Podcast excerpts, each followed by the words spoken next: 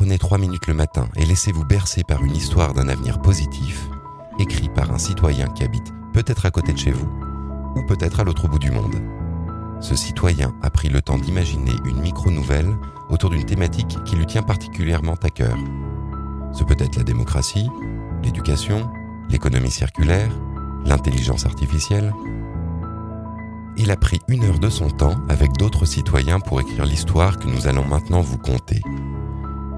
Plus de 2000 histoires ont déjà été écrites. Écoutez celle-ci et peut-être aurez-vous envie d'écrire la suivante. Fermez les yeux, profitez. Il était une fois Mamou Wata. Il était une fois les pieds dans l'eau, Bright Mirror en simultané à Accra, Dakar et Paris.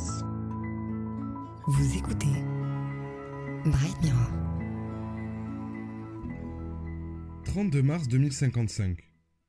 Nous plongeons dans l'océan pour la première fois avec Mamou Wata, un engin hyper sophistiqué capable de communiquer avec les poissons, dont la fonction principale est de ramasser les déchets plastiques des océans, qu'elle transforme ensuite en carburant. Les puits de pétrole du monde ont tari. Les hommes cherchent de nouvelles sources d'énergie pour se sauver de l'impasse énergétique. Les océans nous offrent à présent les soupes plastiques, ces déchets que l'homme transforme maintenant en énergie. Comme l'avenir se trouve dans l'eau, nos seuls alliés sont les poissons.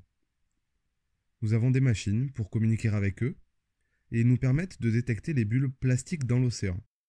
Pour les protéger, nous avons adopté la Déclaration universelle des droits des poissons. À présent, les échanges du monde se font avec une monnaie internationale arrimée sur le plastique, appelée Cori bleu. Mamouwata s'inspire de la légende de Mamiwata et de l'organisation des abeilles. Par conséquent, il y a plusieurs Mamouwata. Des machines qui partent dans l'océan, prendre le plastique, comme leur nectar, et rentrent dans leurs ruches pour en faire du pétrole.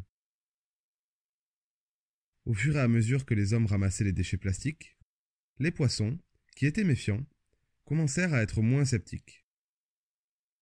Le nettoyage rendit leur espace plus coloré, leur vie édulcorée, et leur nage comme un mielleux plongeon doré.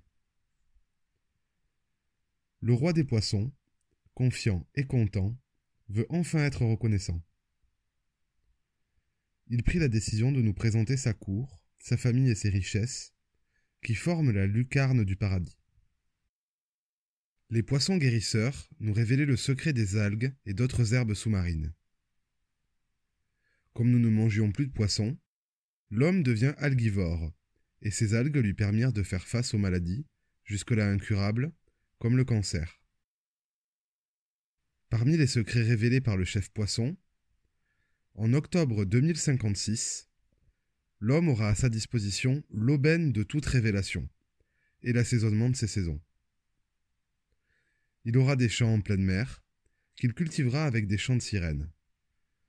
Dans cette abondance, le continent noir abrite l'ambassade des poissons, où sont signés les alliances et les accords. Et au moment où je vous parle, Sa Majesté, chef poisson, et les représentants de l'humanité font un selfie au quai de Gorée. Merci d'avoir écouté cet épisode. Merci aux auteurs sénégalais Thibou, Mamadou, Paté et Papa Abdoulaye. Tu veux rester spectateur? Abonne-toi à notre podcast. Tu veux devenir auteur ou acteur?